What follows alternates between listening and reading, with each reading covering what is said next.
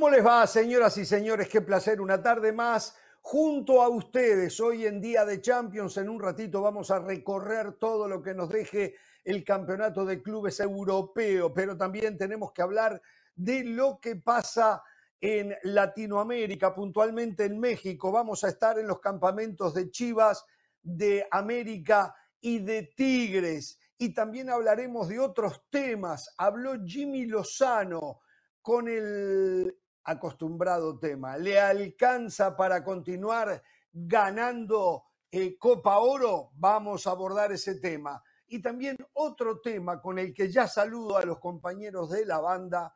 Hoy me entero que Argentina, Argentina estaría por recurrir, Lionel Scaloni, a la convocatoria de un naturalizado. Cuidado, cuidado, porque Garnacho de alguna manera, que ya ha sido convocado, también es naturalizado porque es nacido en España.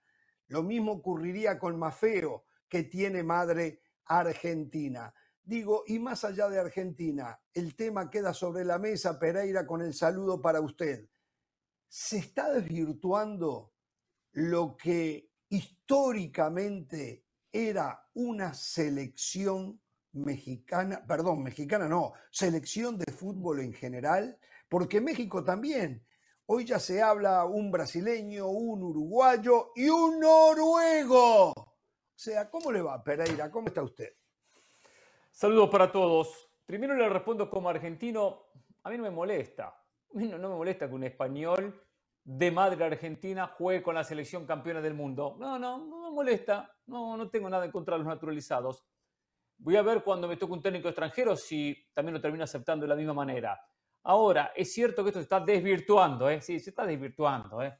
eh Yo no le pregunté si a usted le molestaba, le pregunté si se desvirtuaba. Pero a mí sí me interesó usted me responderlo. Porque en este programa, cuando se me antoja y punto, y esto no es, es así, punto, cuando se me antoja y punto, me pongo la camiseta. Porque yo opino como periodista, pero también como hincha. Tengo un sentimiento especial por River y por Argentina. Acá el único que no lo hace soy yo. Todavía estoy contento de lo que pasó el sábado pasado. Todavía estoy contento. ¿Sigue contento? Sí. Bueno, quiero que sepa una cosa. Usted en una semana está viajando a Argentina, ¿no? ¿Verdad? Sí, sí, sí. Quiero que sepa que está, esto es una prohibición gubernamental no podrá ir a ver a River ni a ningún otro estadio con la camiseta de Fluminense. Está prohibido esto. Esto es, esto es, es algo evitando. No, lo pensaba hacer porque yo no me pongo ninguna camiseta, ninguna camiseta. Pero si fue a Río de Janeiro a alentar a Fluminense, nos contó. No, fui, fui a Río de Janeiro, estuve en la playa, como le dije, estuve con los amigos, porque los amigos de Fluminense me dijeron, ya que viste a Boca perder contra River, la final del Madrid, queremos que acá veas a Boca perder contra Fluminense. Exactamente. Entonces, bueno, se repitió la historia. Pero no, no me puse la camiseta de Fluminense. ¿eh? Exacto, como tengo ah, tanta amistad, yo, eh, como hablo el portugués, por eso que yo me llamaron enseguida para que compartiera. Aparte, una mm. ciudad tan linda como Río de Janeiro. ¿eh? Por cierto, M de Madrid, M de Maracaná, ¿eh? No le cae bien la M a Boca, ¿eh? Después hablamos de este tema de Mafeo, ¿eh? Hablando de M. O monumental. Bueno, eh, el saludo para el señor del Valle. Eh, del Valle está un poco más acostumbrado porque Guatemala, como otras elecciones de Centroamérica, han tenido que recurrir a naturalizados ya en el pasado por la escasez de talento que no pulen, porque sí hay, pero no la pulen, no la buscan, entonces más fácil es naturalizar a alguien. Pero ¿cómo usted está viendo esto, eh, la tradición de lo que eran las elecciones nacionales a lo que estamos viendo hoy eh, del Valle? A ver, es un tema, Jorge, que tiene muchos matices. En este caso puntual de Mafeo no le veo absolutamente nada de malo, porque él no es naturalizado. Usted bien lo dice, por su madre argentina, él desde el día que nació automáticamente es tan argentino como español. Después si viene lo que usted Permítame, permítame, es cierto lo que usted dice, es cierto lo que usted dice desde el punto de vista legal pero yo creí que usted se daba cuenta que yo estaba tocando otra cosa, más allá de los papeles. Yo creí que usted se estaba dando cuenta de eso. ¿Eh? No, no. O sea, los papeles lo hacen argentino y eso no está en discusión. Sí, pero, hay casos y casos, por eso entiendo que ahí hay, hay parte de nexo ligado a la sangre. Pero quiero que termine del Valle. No. Por ejemplo, del Valle más feo. ¿Qué sangre mexicana tiene Mori?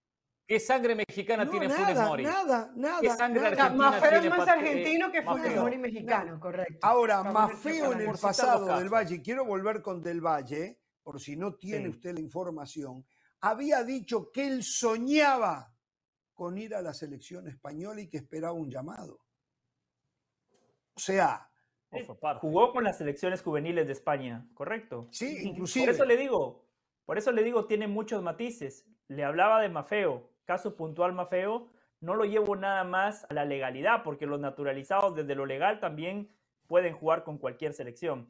Después le decía lo de Centroamérica, ahí estoy totalmente de acuerdo con usted.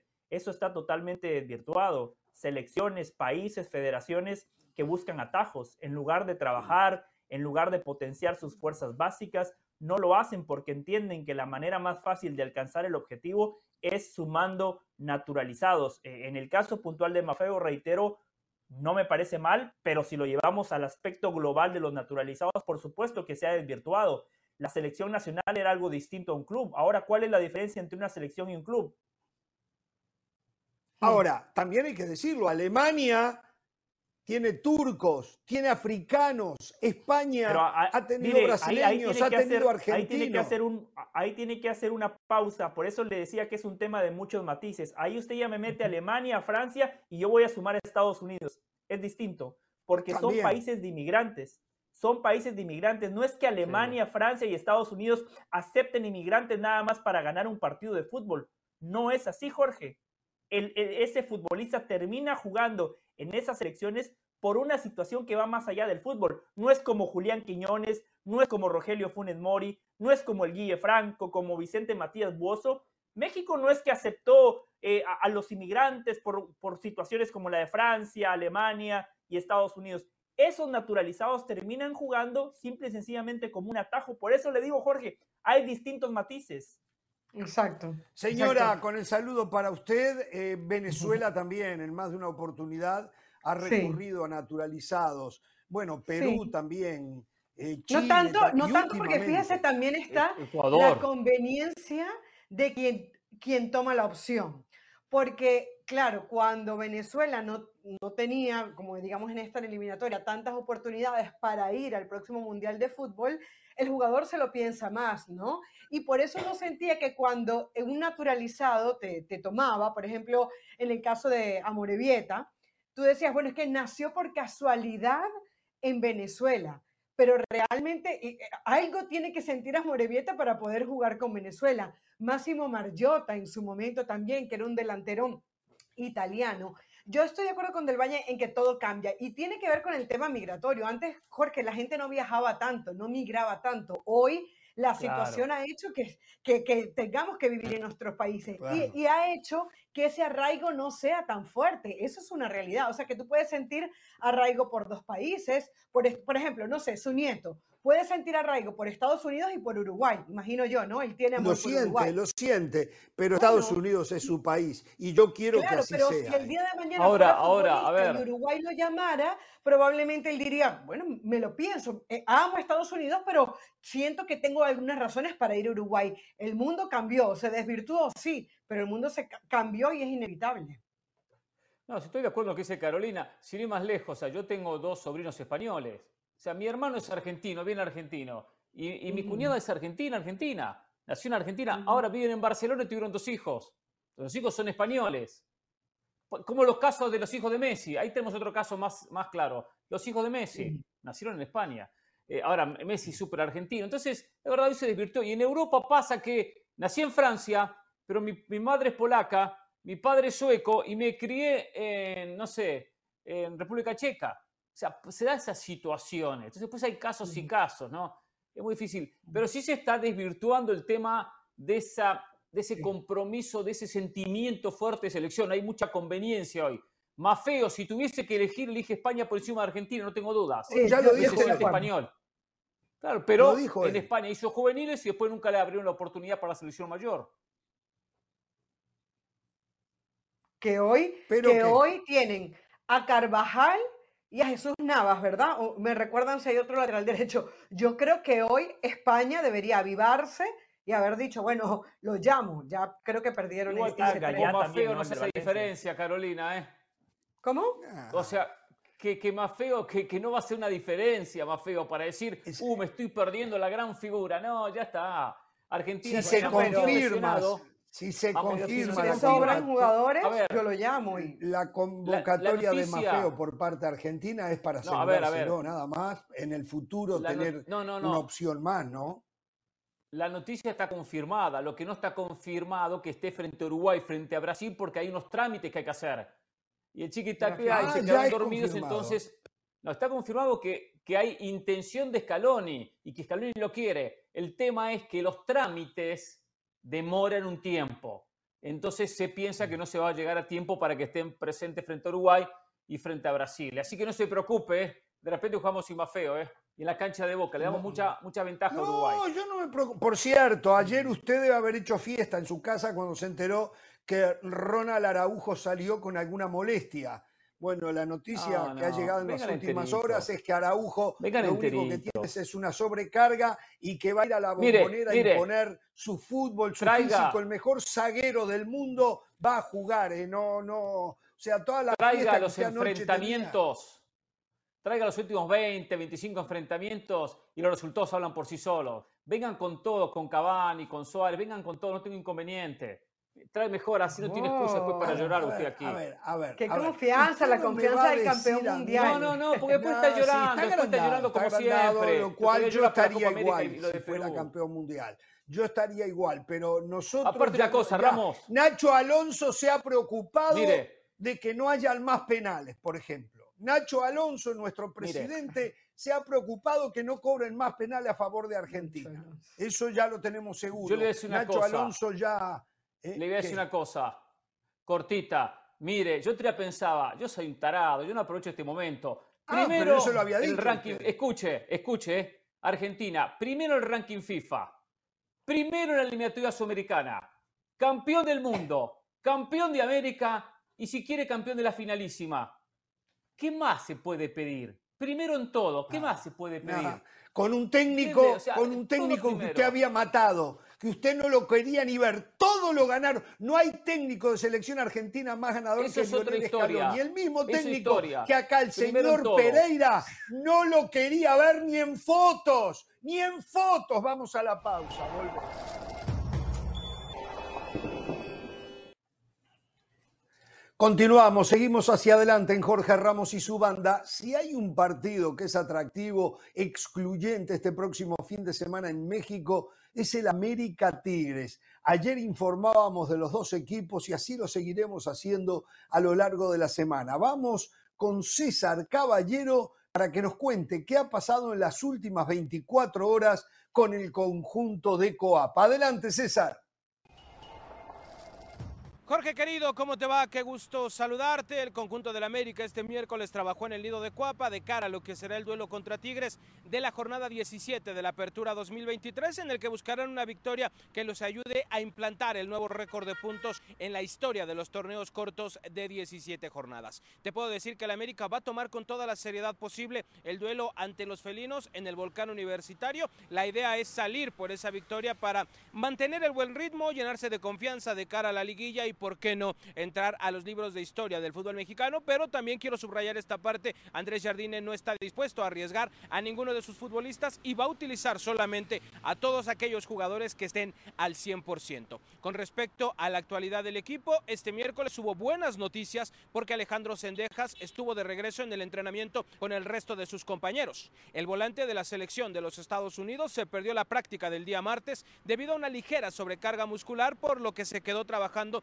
solamente en el gimnasio. Sin embargo, esta molestia física ya quedó atrás. Alejandro Sendejas hoy trabajó con la misma intensidad que el resto de la plantilla americanista y no habrá ningún problema para que pueda ser considerado por Andrés Jardine para jugar ante el conjunto de los Tigres. Por otra parte, Kevin Álvarez, él no pudo entrenar con el resto del equipo debido a que todavía no está al 100% después del fuerte cuadro gripal que lo atacó el día martes. El lateral derecho de la selección mexicana se presentó este miércoles en el nido de Cuapa, fue revisado por el cuerpo médico, sin embargo determinaron que todavía no estaba en condiciones de trabajar con el resto del equipo a pesar de que ha evolucionado de buena manera. Se espera que jueves o viernes a más tardar Kevin Álvarez tenga por lo menos un entrenamiento con el resto del equipo y esto abriría la puerta a que sea considerado para jugar ante el cuadro de los Tigres. Por otra parte, Leonardo Suárez sigue haciendo trabajo diferenciado debido a que no se ha recuperado de una distensión muscular en la pantorrilla. Lo más probable es que no vaya a estar ante el conjunto felino. Te puedo decir que en este momento, Jorge querido, el argentino tiene menos de un 50% de probabilidades de jugar ante los felinos de San Nicolás de los Garza. Será muy difícil verlo en la cancha, pero va a estar de vuelta para la ronda de los cuartos de final. Mismo caso de Diego Valdés, que como lo habíamos reportado desde ayer, ya está haciendo trabajo con balón y es nada más cuestión de tiempo para que se reintegre de lleno al trabajo con el resto del equipo. Finalmente comentar que el América jueves y viernes trabajará todavía en el nido de Cuapa. Será el viernes por la tarde cuando realicen el viaje a Nuevo León y con esto ahora sí cerrarán su preparación para terminar el torneo en casa de los Tigres. Yo de momento vuelvo con ustedes, Jorge. Fuerte abrazo. Gracias César por toda la información que seguramente Siboldi le ha recibido de muy buena gana, ¿eh? pero vamos a empatar, vamos a darle información a Jardine. Por eso nos vamos hasta Monterrey, allí en la Sultana del Norte, Héctor Tello, para que nos cuente cómo apronta el conjunto felino del norte mexicano. Héctor, el saludo para ti. Con el saludo afectuoso para todos, eh, Jorge, eh, Jorge Ramos y su banda. Y bueno, pues, eh, ¿cómo va a parar Ponce Siboldi para enfrentar al América este próximo sábado acá en el Volcán? Que bueno, seguramente estará pletórico para este gran partido, quizás el más atractivo del torneo por lo que ha sido el certamen tanto para los felinos como para las águilas. Bueno, habrá novedades, tomará sus prevenciones el estratega Auriazul, porque el caso de Nahuel Guzmán, de Diego Laines y Sebastián Córdoba en este primer ensayo no van de titulares. Los va a cuidar para que no venga esa quinta amarilla y se pierdan el arranque de la fiesta grande. Así es que eh, iría Carlos Felipe Rodríguez en su lugar. Estaría también apareciendo eh, por. Eh, el sector de la media punta, o si el Herrera quizás recargándose un poquito como un interior, va a jugar con una línea de cinco, al menos esto es lo que nos muestra en el primer ensayo, que fue a puerta cerrada en el tema táctico, pudimos indagar de lo que, de lo que ha hecho Siboldi el día de hoy, y bueno, aparecería Diego Reyes como un tercer central, iría con una línea de cinco, el técnico de la U de Nuevo León para buscar frenar al América, que viene con un gran eh, paso, como la mejor ofensiva, la mejor eh, defensiva. Y bueno, otra de las eh, incógnitas también se despeja este miércoles. André Pierre Gignac iría de titular, a pesar de que bueno, salió con un golpe en la cadera en el partido del pasado fin de semana ante el Atlético de San Luis. Son los ajustes que ha hecho en este primer entrenamiento con fútbol, con táctico, Siboldi en la semana previo a enfrentar a las Águilas. Regreso con ustedes, fuerte abrazo. Héctor, muy bueno todo el informe, el saludo para ti, el agradecimiento una vez más a César Caballero. En un ratito nos metemos en Champions Europea, hacemos pausa y continuamos aquí en Jorge Ramos y su banda.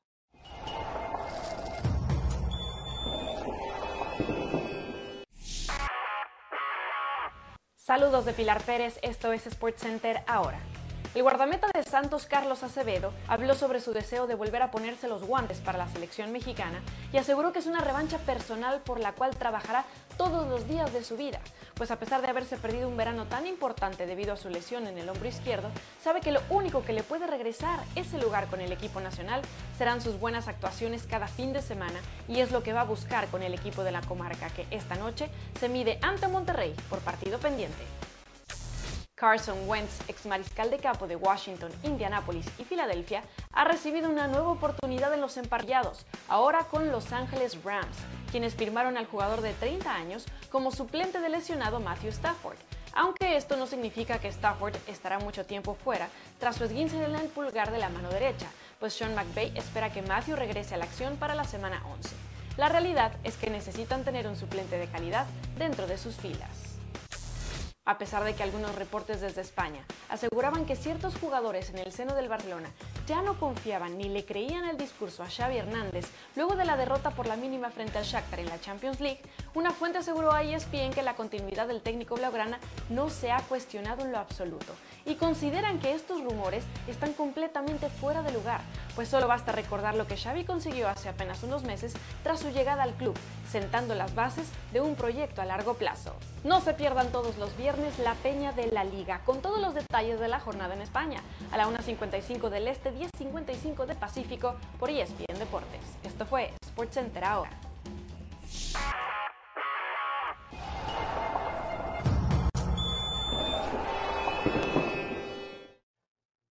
Continuamos y mientras la banda descansa, nosotros laboramos. Nos vamos a ir hasta Guadalajara. Jesús Bernal y el apronte para el partido de este próximo fin de semana de Chivas frente a Pumas. Jesús en el saludo. ¿Qué tanta importancia se le está dando a este encuentro más allá de que ya se está clasificado a la liguilla de manera directa? ¿Cómo te va? Saludos Jorge, para ti, para toda la banda, muy buena tarde aquí desde Guadalajara, con, con un partido que, que para Chivas tiene cierta importancia eh, a pesar de que ya tiene el boleto a la liguilla. Y es este duelo contra Pumas de la jornada 17. ¿Por qué? Porque el rebaño todavía puede oscilar en la tabla general, puede subir puestos en caso de ganar, puede descender al quinto sitio en caso de perder. Así es que es un partido que se van a tomar con toda la seriedad. Más allá de que Belko Paunovic se pueda haber obligado a realizar modificaciones, el tema de las cuatro tarjetas amarillas que tienen tanto Roberto Alvarado como Gilberto El Tiva Sepúlveda en estos momentos y que evidentemente eh, pues es una situación que, lo obligaría a modificar, a guardar a estos futbolistas para no arriesgar a que lleguen suspendidos al arranque de la liguilla del fútbol mexicano. Justo ahí es donde radica esta importancia, ¿no? En poderse ubicar bien y también en el hecho de no perder a jugadores que pueden ser piezas clave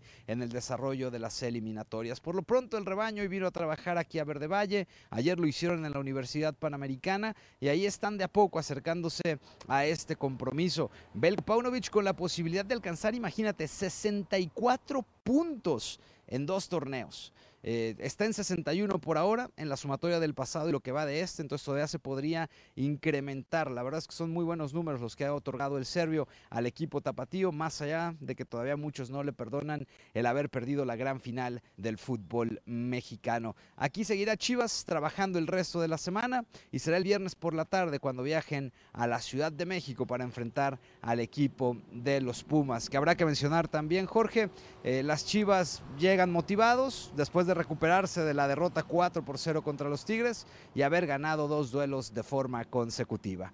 Es lo que tenemos desde Guadalajara. Regreso contigo al estudio. Saludos. Completísimo el informe, Jesús, el saludo para ti. Tenemos que hacer pausa y al volver es hora que la banda trabaje. Ya Pereira me mandó un mensaje que dice que quiere hablar del rebaño. ¿eh? Pausa y Pereira con su punto de vista. Volvemos.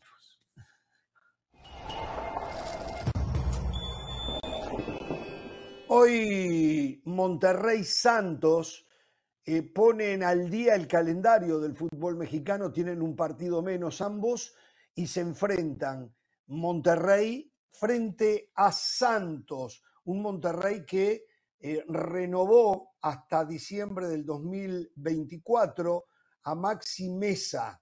Y un Santos Laguna que necesita ganar hoy, hoy ocupa el último lugar o sea, entrando al play-in, pero Santos no puede darse lujos y necesitaría de un triunfo, claro. Ganarle a Monterrey no es una cosa fácil, ¿no?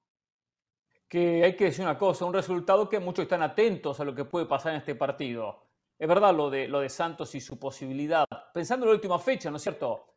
Y, pensaba el tema de Monterrey. Monterrey tiene este partido y el fin de semana contra Querétaro. Y va a sumar puntos. Uno piensa que va a sumar. Pues imagina si pierde los dos partidos. Si Tigres pierde con América, que puede perder perfectamente, y Chivas gana Pumas. Fíjate, escuche lo siguiente de Chivas. Chivas terminaría el campeonato segundo. O sea, Chivas tiene matemáticamente hoy chances concretas de terminar el campeonato segundo. Pero aparte de eso, después hablo del tema futbolístico. Es un deseo, tema es un deseo tuyo esto. No, yo no soy hincha de Chivas. Lo que pasa a mí lo que me molesta, que Chivas hay campañas de ensuciar todo lo que tiene que ver con el rebaño sagrado. Suya, y doy nombres y apellidos sin problemas, José no, Valle, Mauricio Pedrosa. Si gana, y, yo, y no fui un defensor de Paunovic, ¿eh? yo lo digo muy clarito, ¿eh? no es que me suba al caballo del triunfo, pues sé que el Valle me va a pasar factura. ¿eh? Si Chivas gana Pumas, Paunovic va a ser el mejor técnico en la era Vergara, y Vergara me refiero a Jorge y a Mauri, en un año futbolístico, apertura, clausura, en, conseguir puntos. Llegaría a los 64 puntos, a 19 triunfos, entre apertura y clausura. Ningún técnico de todos los que pasaron en un año futbolístico lograron los números que puede conseguir Paunovic si derrota a Pumas este fin de semana. Por lo tanto, digo, dentro de la realidad de Chivas, que sabemos que no tiene el plantel que tiene Tigres, que tiene Monterrey, que tiene América, qué bien que está compitiendo, con sus pocas armas, sin extranjeros. Pero cuando hay que hablar de Chivas, ay, menciona la palabra mediocridad constantemente, ¿eh? y especialmente en, este, este programa. usted me está señalando a mí y usted no ha escuchado expresiones tales de mi boca para con Chivas. Chivas hace muchísimo con lo que tiene con lo que puede hacer, con los inconvenientes, con el universo tan corto de reclutamiento de futbolistas. Así que usted a mí no me involucre en eso. no, no, pero usted fue de los que dijo que Paunovic y, Hierro venían, a vender espejitos. Usted fue de los que dijo que Paunovic y Hierro venían a vender espejitos a Chivas. Y eso es verdad. eso, eso es verdad. Eso es verdad. Lo dije, pero hoy acepto yo cada vez que me equivoco, y yo siempre digo que voy primero en la fila de los que más se equivocan, yo lo acepto. Me equivoqué, ah, me equivoqué. Ah. No rebusco, no busco ángulos. No, no, no, no, me equivoqué. Muy bien. Paunovic eh, ha hecho un trabajo muy superior a lo que yo me imaginaba, que tomé como referencia lo que había hecho en Chicago. Lo escucho del Valle. Cuando pueda, Jorge, cuénteme qué se siente equivocarse. Quiero, quiero sentir eh, o experimentar. ah, sí, porque no se equivoca eh, claro. Ahí está. Yo, yo Esa no es sé. la diferencia. Esa es la diferencia. Bueno, usted del Valle no dijo, perdón, del Valle, usted no dijo que Chivas no iba a clasificar a Liguilla, que, que se metía con suerte en el play-in. Es verdad. ¿No lo dijo usted en Fútbol Picante hace muy poco? Yo dije que no clasificaba de manera directa, correcto, sí. Yo dije, hace como un mes y medio me preguntaban si Chivas... Dígame, equivoqué. Es verdad, dígame, Ya le dije que era un chiste. Ya le dije que era un chiste. Ahora le voy a decir algo. Ah. No sé a qué campaña se refiere Hernán, eh, Hernán Pereira. El lunes de esta semana, no, no le voy a hablar de hace un mes y medio de lo que dije en Fútbol Picante. Le digo lo que dije el lunes aquí. Dije Paunovic es lo mejor que le ha pasado a Chivas desde Matías Almeida. Dije, si vemos la tabla de posiciones, América, Rayados y Tigres, es normal que estén por encima de Chivas. Y resalté y destaqué el temporadón del rebaño sagrado porque a Paunovic, a diferencia de la directiva anterior, no le dieron 40 millones de dólares para gastar. Le trajeron un delantero que jugaba en la liga de expansión. Su futbolista, en teoría, que debería de marcar la diferencia, se va de joda y encima lleva a uno de los canteranos y lo induce a portarse de mala manera. Tiene un dueño que poco le importa el fútbol. Aquí hay que destacar el gran trabajo de Paunovic de la mano de Fernando Hierro, así que no sé a qué campaña, a qué campaña se refiere usted. Eh, usted que utiliza muy comúnmente la palabra mediocre cuando habla de Chivas, el señor Ramos el lunes pasado en este programa, cuando usted dijo todo eso, ¿verdad que usted lo dijo eso? No se lo cuestiono. Salió a mencionar que Chivas ya estaba, ya había cumplido, ya había cumplido. Sí. Que el objetivo ya está, llegó a Liguilla y ya cumplió. otro tema. O sea, esa es la mentalidad, la chica mentalidad de los dos en un equipo que viene sorprendiendo y que viene teniendo muy buenos resultados por encima de las expectativas. Nada, ya cumplió. No, no cumplió. Ahora, Hernán, Hernán, Chivas puede ser segundo si se dan esta combinación de resultados que tú decías, que Monterrey pierda, que América le gane a Tigres, lo cual no parece imposible, que Chivas le gane a Pumas, muy bien. Pero sí es verdad que desde lo futbolístico, que era lo que creo que a eso iba, a ir Jorge un poco, se ha quedado de ver. Ojo, yo no le quito nada de lo que ha hecho Chivas, pero es verdad que este equipo está por detrás del América, obviamente, por detrás de Tigres, por detrás de Monterrey, para mí incluso por detrás de equipos como Atlético de San Luis, porque en ningún momento del torneo, salvo al comienzo, Chivas nos ha dado certeza de algo. O sea, eh, saca los resultados, muy bien. Saca los tres puntos, muy bien. Resuelve con jugadores que son, no, son número nueve, muy bien. Alexis Vega se desaparece y, han aparecido otros personajes, pero luego que desde lo futbolístico el equipo te entregue garantías como para mantener esto en el tiempo, se ve bien difícil. Acá la diferencia, la diferencia que cuando el América mira al banco de suplentes y pone, no sé, el cabecita Rodríguez, ¿quién tiene que poner Paunovic? Tiene que poner a Padilla. Cuando el América mira al banco de suplentes y pone a Cendejas para que reemplace a Suárez, por ejemplo, o viceversa, ¿qué es lo que tiene que hacer? Poner a, Brígido. Esa es la diferencia. No Justamente por eso Paunovic ya cumplió. futbolístico con Justamente el aspecto individual. El individual. Justamente por eso Paunovic ya cumplió, Hernán. Justamente por eso Pablo ya cumplió. Por eso, por eso e-, ese es, el punto. Eso es lo que le estamos explicando. Justamente, qué bueno que lo entendió. no se cumple, hay que mirar siempre hacia el futuro. Ni se cree que Chivas vaya a disputar el título. Si lo hace pero, pero a la ah, no puede llegar a semifinales. ¿Cómo? Semifinales sí. semifinales, semifinales. Sí, sí, sí. semifinales. Sí, por las bondades de la no, El otro decía que no, ¿eh? Dificilísimo igual, ¿eh? Dificilísimo igual, ¿eh? Cambió, ¿eh? Semifinales de repente sí. Bueno, señores, habla Jimmy Lozano. En un ratito tenemos Champions y atención. Hay novedades en el tema Kylian Mbappé Real Madrid. Y hablando del Real Madrid, Piqué ha calentado a un pueblo blanco, ¿eh? con lo que dijo. Claro, yo le puse yo el apelativo o el adjetivo de suerte. Piqué lo dijo más claro que yo, ni siquiera le puso suerte. En un ratito todos esos temas, volvemos.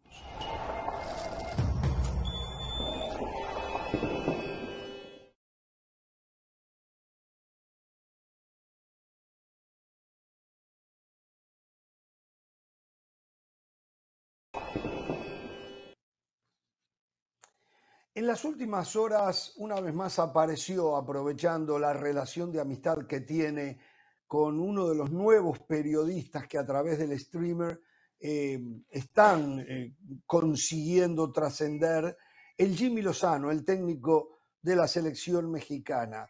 Y puntualmente se le preguntó si sería suficiente para él tener asegurada la continuidad y poder llegar al Mundial, ganar la próxima edición de Copa Oro. ¿Qué dijo el Jimmy? Acá parte de la nota. ¿Cómo piensas sobre México de cara al 2026 y de tus próximos dos años y medio? Soy mucho de ir al día, Oso, porque hoy la gente está feliz y está ilusionada por los últimos partidos, pero, pero sé que si después viene un mal partido, la gente pues no va a estar todo lo contrario, porque, porque así es esto del fútbol, es, es presente y, y, no puedo, sí me ilusiona y me veo eh, dirigiendo eh, con las elecciones de 2026 en el Estadio Azteca, pero mi cabeza va a lo inmediato, a lo inmediato, ¿no? A la siguiente fecha FIFA, al siguiente torneo en turno, veo eso y, y seguirme preparando. Yo creo que no me puedo quedar con lo que ya hice, como no me quedé Digo, en la sub-20 en Gallos gané y, no me quedé con eso y después nos tocó volver a ganar y después una medalla, pero yo quiero seguir ganando cosas, ¿no? Y no me puedo quedar con que ya gané una Copa Oro, ya con eso tengo el derecho eh, de, dirigir a México para la Copa del Mundo. Tengo que seguir ganando cosas, tengo que seguir demostrando, evidentemente, con todo mi, cuerpo técnico y los jugadores. Eh, a ver, eh, esta es la realidad del fútbol tienen que ir a lo inmediato, a lo próximo. Lo que pasó ya no sirve, queda archivado, principalmente por las nuevas generaciones lo ven de esa manera, encuentran a través de un equipo, de una selección, eh, la forma que a ellos les gustaría transitar por la vida, de que sean ganadores, por eso se pegan a esto. Y es una pena, porque yo creo que Jimmy Lozano tendría que preparar un equipo para el próximo Mundial, sin importar tanto lo que vaya a ser la próxima Copa Oro, la Copa de Naciones, la Copa de Leche, la Copa de lo que sea. Pero no hay tiempo, se lo presiona, se lo presiona, hay que ganar ya, hay que ganar, hay que ganar. Entonces, eh, mientras a veces nosotros vemos y tomamos como referencia, no yo, no me incluyo yo, pero se toma mucho como referencia lo que pasa en Europa, y en, Europa hay más paciencia que en mm. Latinoamérica y que en México puntualmente. Eh, en Europa no se le exige al técnico de Alemania que gane todos los torneos que tiene que ganar, tal vez porque tenga rivales de mayor fuste de lo que puede encontrar México en esta región. Pero a lo que voy es que, qué pena, ¿no? Que no se dé tiempo a que el técnico pueda hacer su trabajo, que se viva constantemente bajo presión. Es mi punto de vista y acá al Jimmy Lozano, él mismo le gusta y, se tira de cabeza a ellos también, ¿no? Los dejo a los compañeros. A, mí me parece que eh, eh, em, voy, José. Me parece que las declaraciones de Jimmy Lozano, cada vez que lo hace, eh, lo hace de manera muy natural, declara conscientemente. Estas son las horas altas del Jimmy Lozano, porque hasta ahora no ha pasado por una crisis desde que está en la selección mexicana. Falta ver cómo responde cuando no lo esté y pareciera que estuviese preparado para eso. Jorge, lo que tú acabas de decir es un panorama muy bien, perfecto, lo que la gente quiere. Lo peligroso es que el directivo piense como el aficionado. Que el directivo no, que el directivo no tenga la capacidad de ver si más allá de una derrota hay una idea futbolística, si el directivo no es capaz de oler lo que pasa en el camerino, si el directivo no se da cuenta que el técnico está trabajando y está en sintonía con su cuerpo técnico y sus capitanes. Entonces, e, esa es la, la gran cuestión, ¿no? Va el directivo mexicano pensando en que tiene que ganar la próxima Copa América, en que tiene que ganar la próxima Copa de Leche, como dice usted, o va pensando en armar un grupo para el Mundial del 2026. Hasta ahora la demostración es que a veces piensan más como aficionados que como directivos. Es que justamente para esos directivos fue el dardo, Caro. Jimmy utiliza la palabra afición, pero él es sumamente inteligente. Jimmy Lozano no es bobo, él sabe que cuando lo presenta el nuevo comisionado o presidente Juan Carlos Rodríguez, en esa presentación cuatro veces le dice interino, interino, interino, interino. En Copa Oro muchos directivos estaban cruzando los dedos para que le fuera mal, porque ya tenían un grupo a Guillermo Almada, otro grupo a Miguel Herrera y otro grupo quería un técnico europeo de élite. Jimmy Lozano sabe que muchos directivos están esperando el mínimo tropiezo para decir, no, Jimmy Lozano no nos puede eh, dirigir en el Mundial 2026, tenemos que buscar a un entrenador con mayor pergaminos. Por eso él me parece que está totalmente consciente del lugar que ocupa, partido a partido. El resultado es lo único que lo salva. Yo coincido con Jorge, no debería de ser así, pero Jimmy Lozano sabe cómo se mueve el fútbol mexicano. Por eso, Caro, la lectura es correcta. Ese dardo fue para los directivos, no para la afición. ¿Ustedes se imaginan si pierde contra Estados Unidos la final de la Liga de Naciones 3 a 0 o perdido Coca? Porque todos hablamos, contra Honduras juega la clasificación a Copa América, es verdad. Ni pensar que pierda contra Honduras. Si contra Honduras queda eliminado, se va Jimmy Lozano. Pero seguramente Honduras le va a ganar, es, superior México y llega a las semifinales de la Liga de Naciones. Que México no la ganó ni en la primera ni en la segunda edición. La final, porque no a Estados Unidos. Y llega a perder esa final. Pero, Capaz que no llega en la Copa América. Entonces, es verdad que son exámenes constantes que tiene. No hay procesos, no hay respaldo. Ah, aunque yo hace rato no veía a la afición tan conectada con el técnico. Yo, no sé si es porque querían un técnico mexicano y no lo tenían desde hace ocho años, pero pareciera, o sea, claro, eh, eh, repito, viene ganando y, y, una cosa es cuando ganan y otra cosa es cuando pierden, pero sí veo que están como, el hecho de que sea mexicano les da como, como cierta ventaja, como que les da un airecito que cuando era el Tata. El comienzo de Martino fue muy bueno. El comienzo de Martino había conexión y el comienzo de Juan Carlos Osorio también había conexión, afición, selección. Los comienzos. es más, cierto, pero, digo que Hernán, cuando estábamos en Copa Oro, adelante no, no, lo que dice Hernán es cierto. En cuanto a resultados, tiene toda la razón. El inicio del Chepo de la Torre fue muy bueno. Prácticamente todos inician bien. Pero Hernán, no sé si a usted le quedó la misma percepción. En Copa Oro, el aficionado mexicano sí encontró en Jimmy Lozano ese respaldo porque tiene el mismo pasaporte que ellos. ¿Lo quieren? Sí, sí, sí. sí. Eh, hay, algo que es muy curioso. Por ser extranjero se le critica y se le pega mucho más a un técnico. Pero por ser extranjero se le da más tiempo que a un mexicano. Cambiar a un mexicano para el, directivo mexicano es más fácil que cambiar a un extranjero. Aunque las críticas a los extranjeros son, son terribles. Son, yo no me olvido de lo que pasó empezando toda la por razón. el mismo Menotti, ¿eh? perdón, por, por, por Menotti en su momento y después todos los otros técnicos extranjeros que han venido, incluido la Volpe. La Volpe yo sé que es como Vinicius, ¿no? También quiere apagar fuego con gasolina. Señores, la pausa y nos metemos en Champions.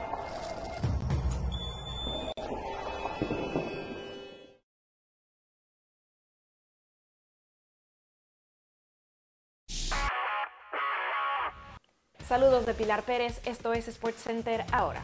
La selección mexicana continúa con su trabajo de reclutamiento de talento joven.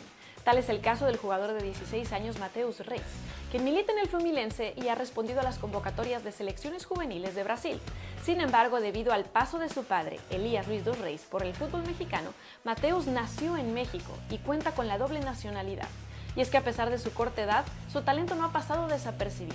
Por lo mismo, ya ha sido firmado con el primer equipo del Fluminense con una cláusula de rescisión de 50 millones de euros e incluso se coronó campeón de la Libertadores sin haber jugado un solo minuto.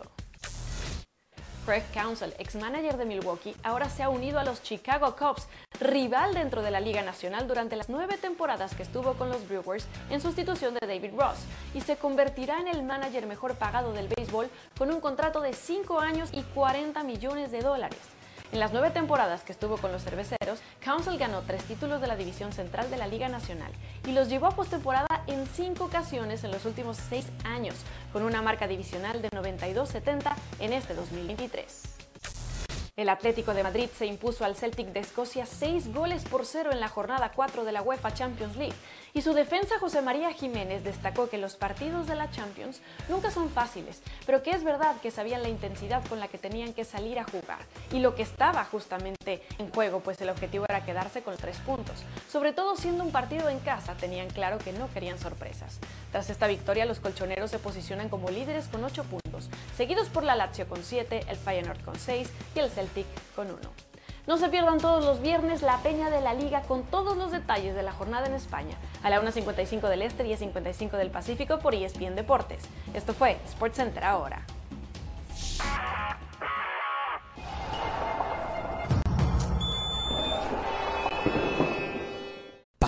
Determinación y constancia es lo que te hace campeón y mantiene tu actitud de ride or die baby. eBay Motors tiene lo que necesitas para darle mantenimiento a tu vehículo y para llegar hasta el rendimiento máximo. Desde sobrealimentadores, sistemas de sonido, tubos de escape, luces LED y más. Si buscas velocidad, potencia o estilo, lo encontrarás todo en eBay Motors. Con más de 122 millones de piezas, siempre encontrarás justo lo que buscas. Y con Guaranteed Fit de eBay, tienes la garantía de que tu pieza quede perfectamente a la primera o se te devuelve tu dinero. Porque con eBay Motors, quemas llantas y no tu dinero. Con las piezas que buscas, a los precios que quieres, tu auto se convertirá en el MVP que te dará el triunfo. eBay Motors. ebaymotors.com. Solo para artículos elegibles se aplican restricciones. Bien, continuamos en Jorge Ramos y su banda. Vamos a los resultados ya finales de la UEFA Europa League. El Bayern Munich le ganó al Galatasaray por dos. Perdón, ¿qué dije? UEFA Europa League, sí, Champions. Bayern Munich con dos goles de Harry Kane le ganó al Galatasaray dos goles a uno. En ese mismo grupo, el Copenhague, en un partido increíble, se impuso al Manchester United 4 a 3. Ganaba el Manchester United 2 a 0. ¿Todavía no termina? Bueno, está bien, todavía no termina, tiene razón. 4 a 3 están ahora. Ganaba 2 a 0 el Manchester United. Echan a los 42 minutos a Marcus Rashford. Le empata el Copenhague 2 a 2. Se va arriba con un gol de Bruno Fernández el United 3 a 2 y cuando está ahora en los descuentos acaba de hacer el cuarto gol eh, el conjunto de Copenhague. No sé si, si lo dije bien. Højlund había hecho dos goles para... Sí, lo hizo bien, solo que sí. Ganaba el, el Manchester. Solo que faltó el del minuto 83. Exacto, lo empató y después lo logró tres, sí. Aquí Bayern Múnich cortado solito, sin problemas, ya está del otro lado, 12 puntos. Ahora lejos, vienen 8 puntos atrás, el Copenhague con 4, el Galatasaray con 4 y el United con 3. En estos momentos el United no va ni a la UEFA Europa League. ¿eh? Vayamos al grupo del Ars. Ojo, ojo que el United tiene que jugar en Turquía la próxima fecha visitando al Galatasaray. Obligación de triunfo en un estadio complicado. Claro. Y cierra contra el Bayern Múnich. grupo B, Arsenal le ganó 2 a 0 al Sevilla en un partido que lo miré un poco de reojo. No tuvo problemas el Arsenal con el equipo del uruguayo Diego Alonso. Y el PSV Eindhoven 1 a 0 al Lens. Eh, con estos resultados, la tabla de posiciones tiene al Arsenal con 9, al PSV Eindhoven 5, al igual que al Lens, aunque está tercero el francés, el Sevilla último con dos puntos, muy complicado. El equipo del Sevilla tal vez peleé para el torneo que sí domina, que es la UEFA Europa League. Empató el Napoli de local. También le digo algo, ¿eh? Uh, también le digo algo. Si en la última fecha, no, perdón, la fecha siguiente, el Sevilla le gana al PSV Eindhoven como local, ¿qué le puede ganar? El Arsenal le gana al Lens como local, que el Arsenal tendría que ganarle, quedaría el Arsenal primero y quedarían los tres con cinco llegarían a la última fecha el Lens, el PSV Eindhoven y el Sevilla, todos con cinco puntos. Bueno, habrá que ver qué es lo que pasa. Y por último, eh, lo que todos están esperando, Napoli empató uno a uno con Unión Berlín a primera hora y acaba de terminar hace unos momentos. Real Madrid frente al Braga le ganó Real Madrid a los Real Madrid, siendo superior al rival, imponiendo su juego, por momentos en el segundo tiempo, llevándoselo por delante, con la dosis de suerte que siempre tiene el Madrid. ¿Saben por qué? Porque antes de entrar a la cancha se lesiona Kepa, el portero, entra Lunin, que hacía tres meses que no atajaba, y atajó un penal en el arranque, en las primeras de cambio del partido, atajó un penal. Y porque el árbitro también jugó a favor del Real Madrid, no cobrando, en mi opinión, un claro penal de Lucas Vázquez sobre Bruma cuando iban 15, al ratito del penal que eh, erra el, o, que ataja Lunin, al ratito otro penal, en mi opinión, claro, de Lucas Vázquez sobre Bruma que el árbitro no marcó. Por eso tuvo todos los condimentos necesarios el triunfo del Real Madrid para ser el Real Madrid. ¿eh? 3 a 0, contundente, dos equipos que están en ligas diferentes, una Champions que cada vez se muestra más, que son cinco, máximo siete partidos, seguro cinco, y nada más. Hay una diferencia atroz entre los equipos con gran chequera y los equipos que todavía buscan ir a jugar la Champions para que la chequera se les engorde un poquito. Lo escucho, Pereira. Sí, habría que también dar la información completa en este pequeño Sport Center, eh, porque hay que contar que ganó la Real Sociedad, que ganó el Benfica 3 a 0, ah, que ganó el Inter al Salzburgo 1 a 0, gol de penal de Lautaro Martínez. Ese partido es cierto, el de la Real Sociedad fue temprano. Eh, una, una, gran victoria eh, del equipo español, que lo deja con 10 puntos al Inter y a la Real Sociedad. Los dos ya están clasificados. Le sacan 7 puntos al mm. Salzburgo, que queda tercero con 3 unidades. Una gran campaña de la Real Sociedad. Sabemos que no va a ganar la Champions pero después de cuántos años que regresa una Champions. Qué partido ese, ¿eh? Gana. Y, Pereira, juega muy bien. Y 20 el primer, los primeros 30 minutos de la Real Sociedad Pereira fueron una máquina. Hizo tres goles, le anularon uno por bar y erró un penal. y erró un penal. O sea, pudo haber hecho cinco goles. Al Benfica, no a cualquier equipo, ¿eh? Al Benfica, fue en Anoeta. Fue sí, exactamente lo mismo que hicieron contra Barcelona. Champions. Fue exactamente lo mismo que hicieron contra el Barcelona, lo que pasa es que el Benfica no tenía Ter Esa fue la diferencia. Claro. Pero la verdad que es muy buena Champions para un equipo que, bueno, se mete en octavos, que tiene un gran premio económico por esta clasificación va a tener una muy buena recaudación como local, de repente llega hasta cuartos, depende del rival que le toque, y todavía con opciones de ganar el grupo, más allá que va a cerrar con el Inter en Italia. ¿eh?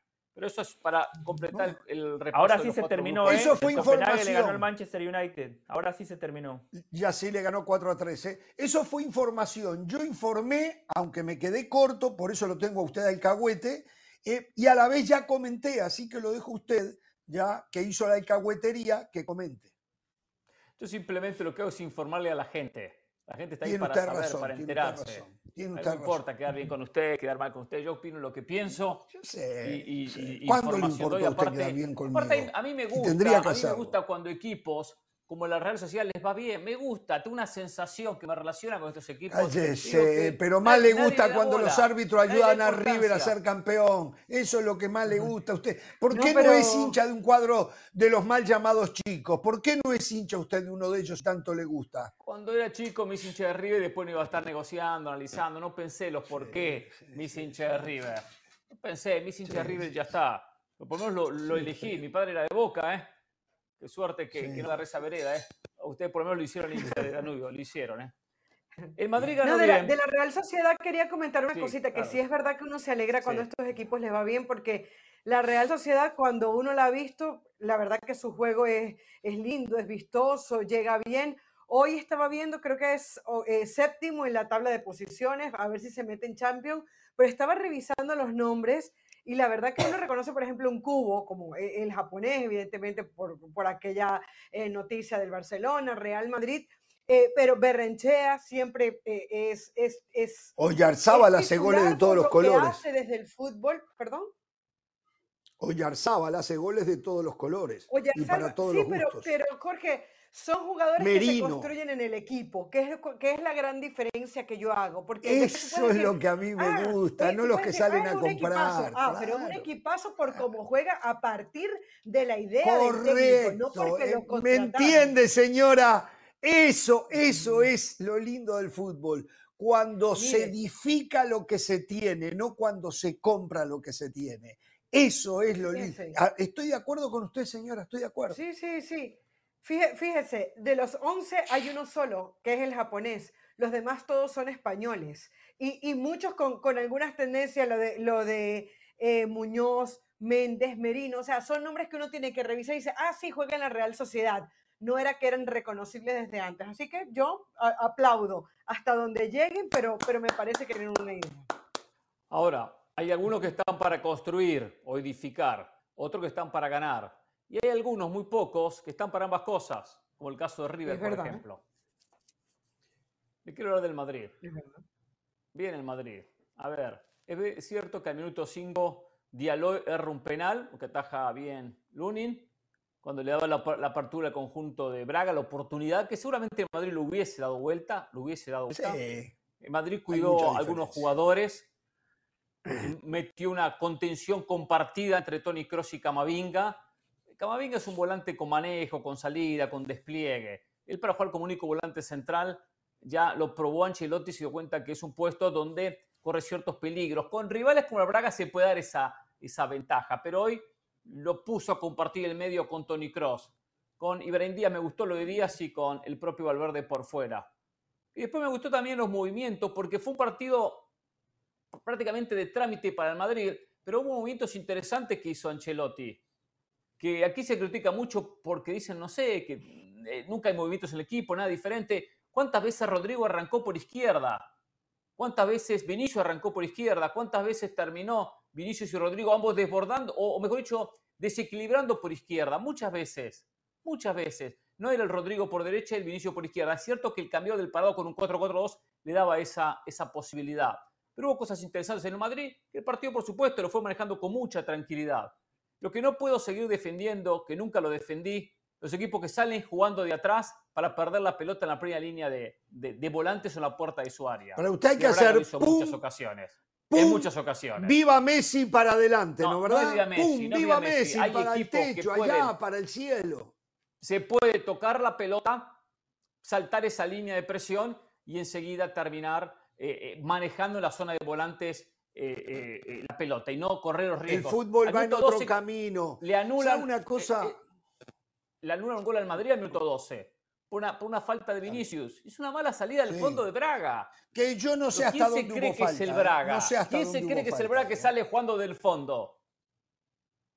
Terminemos con ese Yo Lo que digo es esto. Usted solo analiza cuando hay un error en las salidas del fondo, pero no analiza todos los aciertos que terminan en gol, en gol o casi gol con la salida desde el fondo. Claro, lo malo siempre hace mucho más ruido que lo bueno, pero le garantizo que hay mucho más bueno que malo. Seguro, seguro. Pero usted está esperando agazapado que haya un error con la salida prolija, limpia, límpida desde el fondo para venir y señalarlo aprovechando lo que es Jorge Ramos y su banda. Porque eso no lo dicen, se me antoja así, punto. Lo viene a decir acá, aprovechar la gran audiencia que tenemos.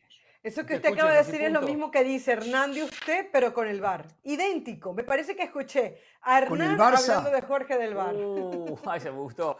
No, de verdad, es que no, pero es que es verdad, es, idéntico, es idéntico. Aplausos. Aplausos, muy bien, muy bien. Bueno. Voy a seguir, pero dejo a los compañeros que los veo que están muy callados. Eh, Jorge, es un partido, y, ya, ya dejo del Valle, pero es un partido que le sobró media hora. No, del Valle no quiere hablar, Caro, Caro, usted tómese de acá hasta las 6 del Este, 3 del Pacífico, porque del Valle no, quiere, porque del Valle hace la pausa para después que no lo interrumpan a él. que no lo interrumpan, que se vaya, se me antoja así, punto, si no quiere que lo interrumpan, que ahí él habla solo cuando le dan ahí una limosna para tenerlo ahí. Así que bueno, dele señora, dele. Mire, rapidito, eh, me, me, parece que el partido ofrece muy poco porque el Braga eh, desperdició esa, esa, si bien Lerín tapa bien, me, parece que tapa bien y, y, me parece que para ser un tercer portero es loable que haya aprovechado su oportunidad. El Braga tuvo una oportunidad de oro también para ponerse arriba y quién sabe hacer otra propuesta de juego que le hiciera más difícil encontrar los espacios al Real Madrid. Eh, me parece que al partido le, sobra media hora de, juego, un poco más, porque con el 2 a 0 ya era mucho y con el 3 a 0 ya era lapidario. Eh, pudo haber sido más. Otra ¿eh? vez, pudo haber sido más. Creo que los primeros minutos nos tenemos que agarrar de ciertas cositas para corregir y para elogiar del Real Madrid. Uno, Lucas Vázquez como lateral derecho otra vez queda debiendo. Es un jugador que es mucho mejor en ofensiva que en ataque. En los primeros minutos se vio un poco nervioso por ese lado. Eh, Vinicius, muy activo, muy bueno en el segundo y en el tercer gol, pero antes le, costó eh, adaptarse al ritmo del partido. Eh, se nota que Valverde cuando agarra fuerza, lo, es, como que se conecta, como que hay un momento del partido que se conecta, intervino en el segundo gol, intentó desde afuera. El abrazo de Rodrigo con Ancelotti dice mucho porque habla de la oportunidad que le ha dado Ancelotti a este jugador que probablemente otro entrenador del Real Madrid no le hubiese dado tanto chance. Entonces, creo que es poco lo que podemos evaluar de este Real Madrid pensando en el rival, porque el rival se desinfló, después del segundo gol se desinfló y Real Madrid aprovechó lo que pudo, pero tampoco es que podemos decir Super Real Madrid porque tampoco el Braga era un rival digno de la Exactamente. Hoy el Madrid le ganó al equipo que le tenía que ganar. E, en su grupo tiene dos rivales de UEFA Europa League, el Braga y el Unión Berlín. Marca perfecta, cuatro partidos, cuatro victorias. Es lo mínimo que le podemos exigir al Real Madrid contra estos rivales. Desde lo futbolístico, el primer gol es lo que yo le pido a Ancelotti, que haya generación de fútbol, que haya combinación, muy bien Mendy, pelota al espacio para Rodrigo, Brahim que cierra la pinza, por detrás venía también Vinicius, Valverde que pisaba el área contraria.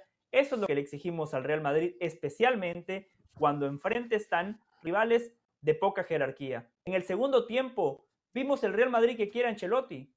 Ancelotti quiere jugar de contraataque. Ancelotti se muere por plantear partidos desde el inicio a las transiciones, porque cuando usted tiene Rodrigo, a Vinicius y hoy a Brahim Díaz, ese fútbol es el que le favorece al Real Madrid. Vertiginoso, atacando al espacio, pocos toques, terminar eh, la jugada en portería contraria. Encima tiene a Federico Valverde, que está en toda la cancha, es un futbolista de segunda línea que aparece en el área contraria ese es el Real Madrid que quiere Carlo Ancelotti. Lo que pasa es que él sabe que por las exigencias y las expectativas y encima los rivales contrarios no salen a atacarlo y allí es donde él tiene que encontrar soluciones. Porque yo destaco el primer gol, esa jugada combinativa, pero después Hubo muy pocas situaciones donde el Real Madrid haya generado superioridad numérica. En el segundo tiempo lo hizo, con un Braga ya necesitado a buscar el resultado. Pero cuando los rivales se le encierran atrás, allí es cuando al Real Madrid le cuesta. Destacar dos cosas. Brahim Díaz. Brahim tiene que jugar por encima de Rodrigo. A Rodrigo lo vienen esperando, le han dado muchísimas oportunidades, ya está. Pero son diferentes. Pero no tienen nada que ver una cosa con la otra. Son diferentes, pero Rodrigo hoy marcó un golazo. Qué lindo gol, pero a Rodrigo le han dado muchísimas oportunidades. Está bien, pero son de, ¿cómo, ¿cómo usted saca un delantero por afuera, por izquierda, por derecha, como Rodrigo, a un volante ofensivo como Brain Díaz? O sea, cosas diferentes. Acá hay que preguntarse por qué no juega Brain Díaz del Valle. Y Brain Díaz no juega, primero porque no está convencido de él, eh, y después porque no tiene las marquesinas con las que llegó Bellingham. Y para mejor después empieza a jugar Bellingham y la rompe. Entonces, por eso no juega Brian Díaz. No, no, Pero no. Brian Díaz no juega porque en teoría... ¿Y usted qué arma? Un equipo con Bellingham, el mediocampo que usted quiera, Bellingham más adelantado y pone a Brian Díaz y a Vinicius. ¿Ese sería su equipo?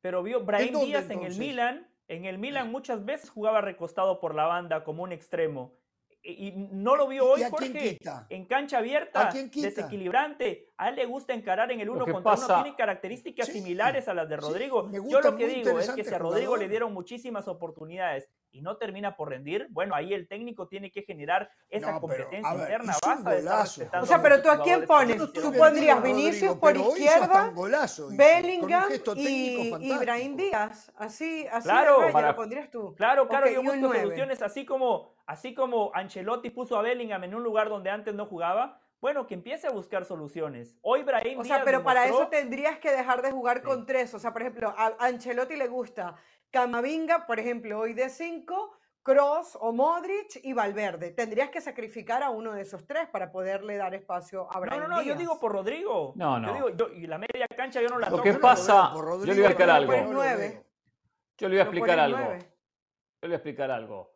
En un equipo con nueve, con un centro delantero, sí, claro. Díaz juega por derecha y uno juega por izquierda. Y hace la veces de extremo, diagonal, y es un hombre que abastece al nueve. En un equipo con un sin 9 o con un eh, Bellingham que arranca de atrás como media punta, los dos, los dos que juegan punta tienen, tienen que tener más presencia en el área, que no es el recorrido que hace, hace Ibrahim Díaz. Es el tema que hay Tendría que jugar con un 4-2-2-2. Tendría que jugar con, un 4-3-3, pero que los tres es un 4-3-3, pero que los tres adelante sea dos, dos por fuera y un 9. Y él puede jugar por fuera, como dice José, lo que hacía en el Milan. Y termina, y, a quién pones el 9 en este Real Madrid? en este Real Madrid. no tiene el 9, por eso digo, no ah, tiene un 9. Bueno, lo van a tenerlo poner, lo no tiene, poner de 10 y Tenerlo lo tiene, pero no lo quiere poner porque costó solamente 500 mil dólares de préstamo y, en fin. No, no, no, lo pone porque no tiene nivel Real Madrid. A ver, a ver, seamos claros. No lo pone porque no tiene nivel Real Madrid. No tiene que ver lo que costó. Valverde costó muy poco y sin embargo juega cada partido.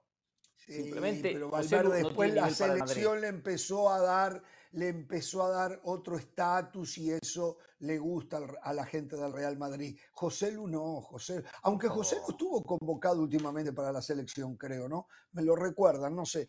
Me llama la atención que ninguno de los tres hizo referencia al claro penal no cobrado en contra ¿Sabe por qué? Madrid cuando no estaba 0 a 0 y el mejor momento del Braga. Me llama la atención. Cada Te voy a explicar por qué. Tiene el miedo, tiene el miedo. Me parece a mí, ¿no? Me parece a mí. Yo le voy a explicar el por qué. Porque todos pensamos, menos usted, que hay que venir a hablar de fútbol y dejar aparte el tema arbitral. Es como el segmento del tema arbitral. Perfecto. Eh, pero un partido 0 a 0 con el rival jugando muy bien. Ah, segmentamos. no puede ser que arranquemos los programas hablando de árbitro, que terminemos los programas hablando de árbitro. Usted sueña Yo no arranqué hablar, hablé todo fútbol. una cosa. Todo fútbol. Lucas no habló de árbitro. Lucas Vázquez va corriendo una gran velocidad para intentar, porque había cometido el error en ese cabezazo hacia atrás cuando llega y enfrenta a quien es a Bruma, que enfrenta al jugador del, Bruja, del Braga, él, él, apoya los brazos, apoya, apoya los brazos, no, hay, no es un empujón, apoya los brazos, pero no hay falta, no hay infracción. Vuelvo a lo ah, No hay lo tiró al rival, pero penal no hay cero calorías, penal cero calorías, que hoy están, al orden del día. No hay, no hay ah, empujón. Él apoya el brazo y se frena. Entonces, claro, como ah. Bruma siente los brazos, entonces termina cayendo. Pero interpretemos ahí empujón y empujón no existe. O sea, Bruma se tiró, no es que lo empujó Lucas claro. Y poner los brazos en el rival, en la cintura, en, donde fuese el rival, eso no es infracción. Eso no es falta. Está bien, Se lo metió en el pecho, en el pecho, en el pecho. Bruma. Bueno, en el pecho está bien, en el pecho. Bruma hizo su trabajo, como lo tienen que hacer todos los delanteros, por supuesto, pero para mí hay penal. Yo estoy de acuerdo con Jorge.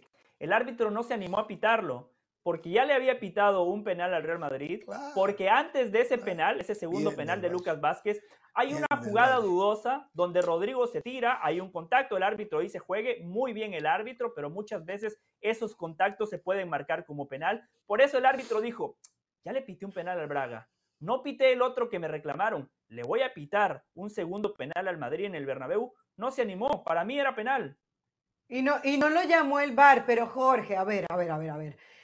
Era, un, era una jugada que pudiese haber sido penal, no pasaba nada, podía haber, no haber sido penal, no pasaba nada. El árbitro Meller, que a mí me pareció que tuvo un buen arbitraje además, em, no lo llama el VAR. No consideran que fue un error claro, obvio, manifiesto, el cual usted es enfático en decir siempre no, eso ya no existe. Usted no ve que cobran posiciones adelantadas por un pelo. Bueno, pero eso es otra cosa. Manifiesto Mal de otro consuelo de tontos. Lo abandonaron. Está en el reglamento, pero lo abandonaron. Eh, si el VAR no lo llamó porque no lo consideró claro, obvio y manifiesto, si él piensa que Lucas Vázquez no hizo por tirar al jugador, listo, el partido sigue. Además, Jorge, el partido no ah, pasó por ahí. Listo, El ¿eh? partido no pasó por el arbitraje Exacto, y usted listo.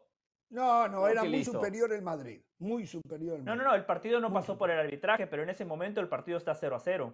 0 a 0 el partido. Y jugaba bien Braga hasta ese momento. Braga se, se cae un penalti y no lo metió. el gol del Madrid, ¿no? Bueno, señores, atención. De acuerdo, claro. Cualquiera la se información, final. La información que llega desde España, tema Mbappé al Real Madrid tenemos que hablarlo, tenemos que dar nuestro punto de vista. Ayer ya creo que algo de eso dijimos ¿eh? con el comunicado del Real Madrid. Hay novedades, hay novedades que no sé si son novedades o se están inventando las novedades, pero al volver le hincamos el diente. Regresamos.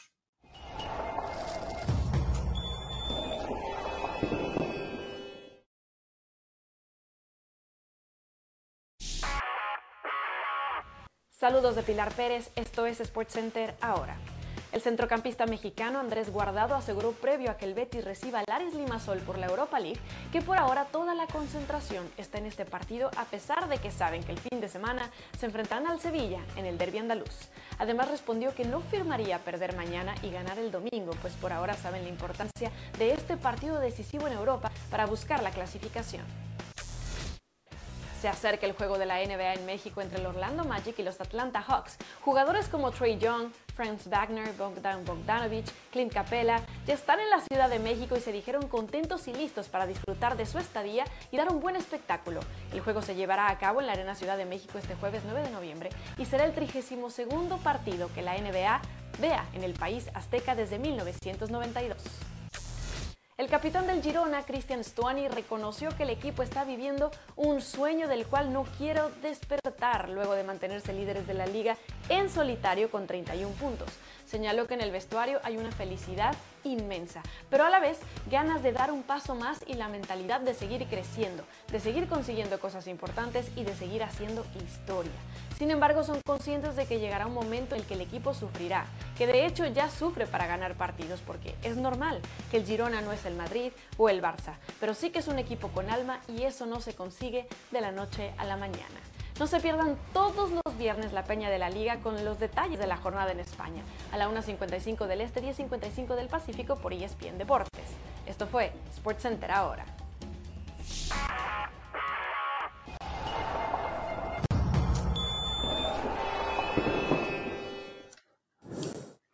Continuamos en Jorge Ramos y su banda. Eh, una sola cosa más quería decir. Me quedé con ganas en el Real Madrid de ver a Guller, el turco que todo el mundo habla maravillas de él, inclusive Vicenzo Montela, que creo que es el técnico de Turquía, se fue a ver el partido a, a Madrid y a saludarlo a Guller. Este, hay muchísimas esperanzas en este chico muy joven. El que tuvo participación fue Nico Paz, que también me quedé con ganas de verlo, más allá de que jugó unos 15 minutos, porque no entró mucho en juego, porque el partido no se prestaba para él.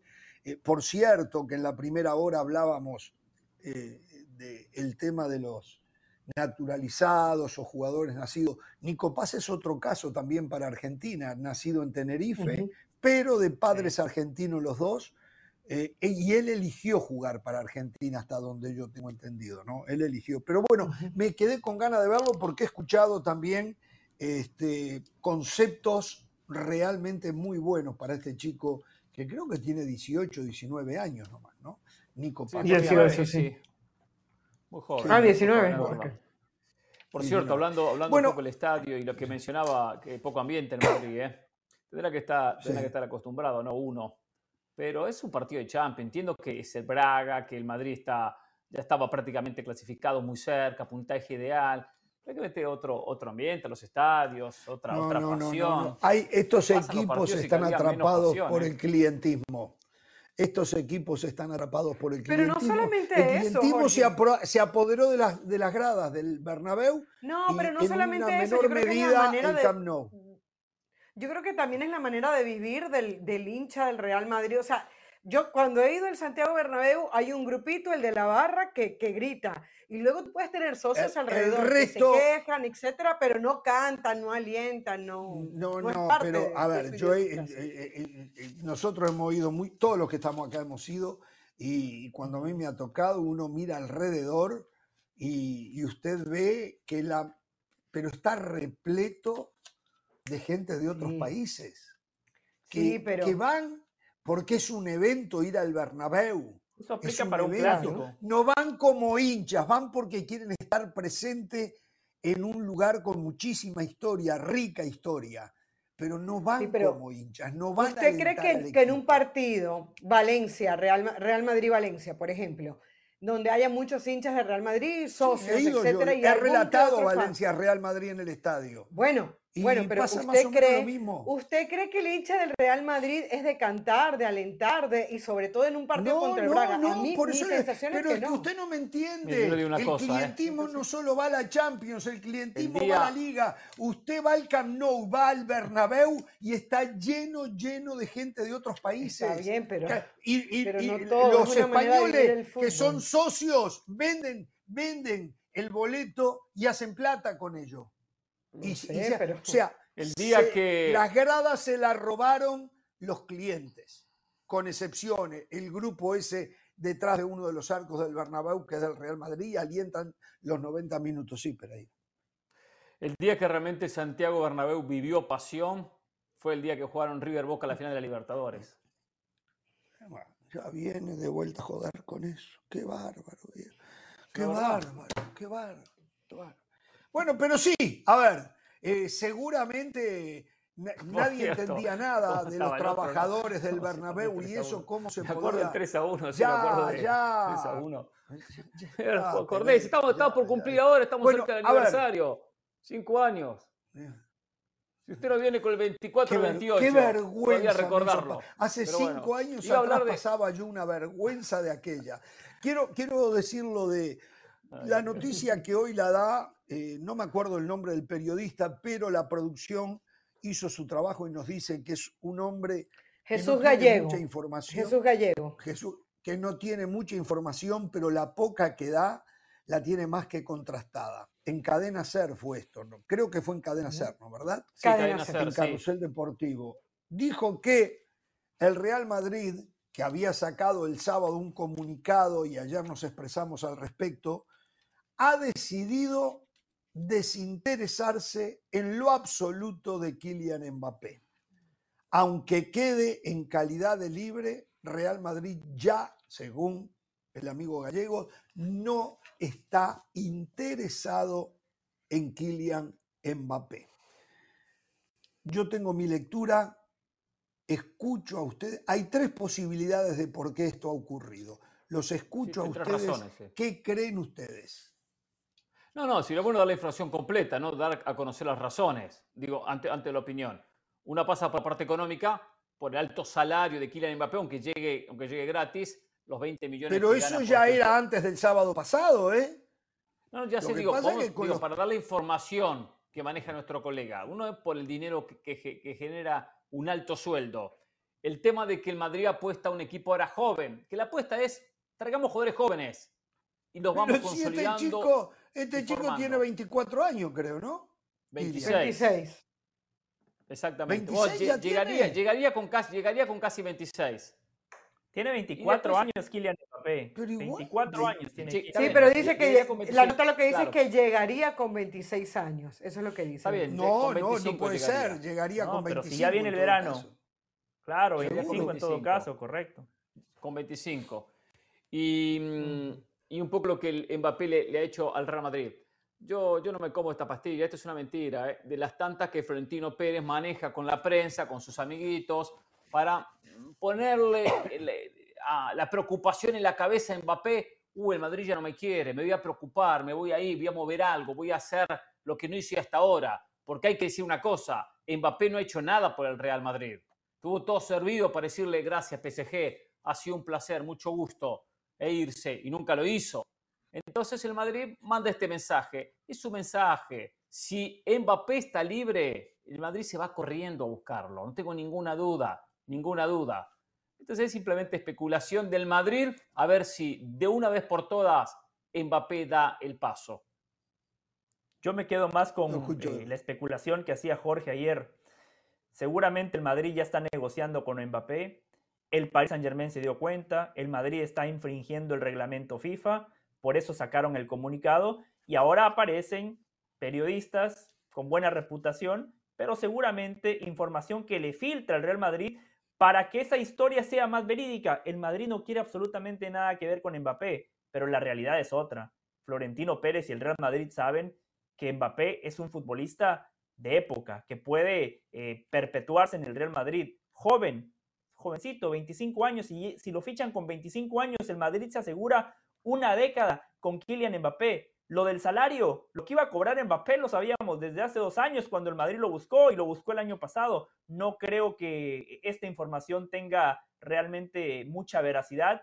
Yo creo que el Madrid sigue apuntando a Kylian Mbappé. Lo dijimos hace tres semanas, Jorge, cuando usted estaba de vacaciones, porque surgió la noticia de Julián Álvarez, surgió lo del Chaquito Jiménez. El plan de ruta está trazado. Va a llegar el futbolista brasileño que acaba de ser convocado para la selección del Palmeiras van a buscar a Alfonso Davis, van a buscar a Rhys James. Esos son los tres refuerzos que busca el Madrid para la próxima temporada. Y Kylian Mbappé, obviamente. No, yo, yo te compro todo menos lo de Kylian Mbappé. Yo lo que siento es que el Real Madrid se ha dado cuenta que puede ser protagonista sin gastarse esa cantidad de dinero por el francés, sin desgastarse en tiempo y en reputación, porque al final lo que se vio fue un desplante por parte de Kylian Mbappé para el Real Madrid. Siento que mira cómo les ha salido bien lo de Bellingham, cómo siempre aparece un jugador y otro. Entonces yo creo que apuntarán a ese 9 que tú dices, a ver si termina siendo Kendrick. Creo que necesita laterales, hoy se ve, porque con Carvajal a veces no es suficiente, porque para tapar ahí está un Lucas Vázquez que no resulta, porque No quiere jugar de lateral izquierdo y lo quieren consolidar como el 5 del Real Madrid, porque Fran García no es suficiente por ese lado y por eso están buscando seguramente a Alfonso Davis, que es un jugador que tiene mucho recorrido y que también defiende bien. Así que para mí, sencillamente, el tema Mbappé probablemente sí se haya vencido. Ellos están dando algunas razones, o sea, ellos están mostrando las razones por las cuales, pero es que ya va, son 20 millones anuales y como dicen ellos, el francés está pidiendo un montón de plata más, como es natural, por no firmar con el PSG. Entonces el Real Madrid saca las cuentas, ve que deportivamente no necesitan un equipo lleno de galácticos para ganar la liga y ser competitivos, para ganar la Champions League, uno que otro refuerzo lo puede seguir siendo. Yo creo que el Real Madrid tiene suficiente crédito de lo que ha ganado en los últimos años como para eh, seguirse desgastando en plata, en tiempo y en reputación con Kylian Jorge, déjeme algo a Caro. Déjeme decirle algo a Caro en lo cual no coincido. Caro que en el Madrid ya se dieron cuenta que pueden ser protagonistas sin Kylian Mbappé. Hay que esperar, Caro, porque la Champions pasada el Madrid se comió uno de los bailes más grandes a lo largo de su historia. Fue increíble cómo el Manchester City les pasó por encima. Vamos a esperar a ver cómo termina esta Champions, pero usted que ha visto cómo juega el Manchester City, usted que ahora sabe que el Bayern Munich fichó a Kane, se había ido Lewandowski, un año de transición sin un 9, llevaron a Kane, hoy Kane les termina resolviendo el partido. El Arsenal es un espectáculo como juega. No sabemos cómo va a terminar la Champions, pero caro, el Madrid a lo largo de su historia ha ganado por el peso específico de sus futbolistas. Kylian Mbappé es necesario para el Madrid. Yo, creo que hoy necesita más un 9, por ejemplo. Yo si hoy tuviese, si yo fuese Florentino Pérez y tomara la decisión, prefiero poner mucho más plata en un 9 que en un creador de juego que marca goles, pero para eso ya hoy llegó Bellingham. Jorge Ramos hace rato que dijo Son características diferentes, pero, pero necesita más un 9 este Real Madrid. A ver, me toca. Yo no creo en lo absoluto en lo que se está diciendo y no porque el periodista que lo dice esté mintiendo. Tal vez es la información que a él le dieron. Pero yo creo que este es un claro manejo para despistar la realidad. Estoy convencido que el Real Madrid, como dice Del Valle, al final va a ir por Mbappé. Al final, y principalmente si queda libre. Si el Real Madrid no va por Mbappé, olvidémonos que es porque dos veces lo dejó plantado. Al Real Madrid eso no le importa. Al Real Madrid lo que le importa es ganar. E históricamente no ha ganado haciendo equipos de época. Lo que decía Del Valle recién. Históricamente el Madrid abre la chequera y trae a los mejores jugadores que están alrededor para que hagan la diferencia en la cancha, le ponen un técnico, hoy lo es Carleto Ancelotti, en el pasado había sido Zinedine Zidane, pero siempre los que decidieron no fue el equipo, sino los jugadores. Por lo tanto, van a ir por allí. Después, si fuese verdad lo que dice Jesús, eh, Gallardo Jesús eh, o Jesús Gallardo es el lateral de Monterrey y la selección, ¿no? No me acuerdo cuál es el primer nombre. Sí, Jesús Gallardo, este Gallego, es... Ah, Jesús Gallego. Gallego. Gallego, Gallego, Gallego. A ver, Primero, puede ser que se convencieron que Mbappé sería superponerse, justa como del Valle, justa, justa, ponerse, justa ponerse sobre Vinicius, porque esa es la posición de Mbappé, que transitoriamente en los partidos aparezca en otra región de la cancha pero Mbappé se mueve por el mismo lugar donde se mueve Vinicius. No es número 9. Pero no solo lo digo yo, lo ha dicho Mbappé que él no es 9 y no quiere jugar de 9. Por lo tanto, Mbappé no es lo que necesita el Real Madrid. Y a lo mejor llegaron a esa conclusión. ¿Cuál es la otra conclusión?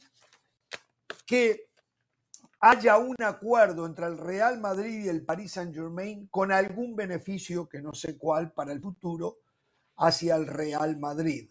Acuerdo de jugadores, acuerdos de, de, aprobación de algo que necesita el Real Madrid para que el Real Madrid dejase tranquilo a Kylian Mbappé. Y lo tercero, que podría ser... perdón, pero me Usted dice que puede haber un acuerdo entre Real Madrid y el PSG para hacer un acuerdo de jugadores, pero ¿qué? ¿Con Mbappé o sin Mbappé? No, un acuerdo de algo, lo que no lo sé. Un acuerdo de algo. Ah, pero que el Paris Saint Germain le pidió al Real Madrid, a lo mejor es dejar viajar mucho mi imaginación. Y lo otro, y lo otro que podría ser factiblemente, yo insisto, el Real Madrid está plagado de deudas y dice, tenemos que parar. Si Mbappé gana un montón de plata, no es un número 9, no es lo que necesita en estos momentos el equipo, vamos a parar. No podemos seguir embargándonos, estamos embargados. Acabamos de pedir otros 570 millones de euros, habíamos pedido dos de 300 y pico. Tenemos que parar, no podemos seguir en esta. A lo mejor eso fue lo que movió a Florentino y su gente a decir nos retiramos del mercado por Kylian Mbappé.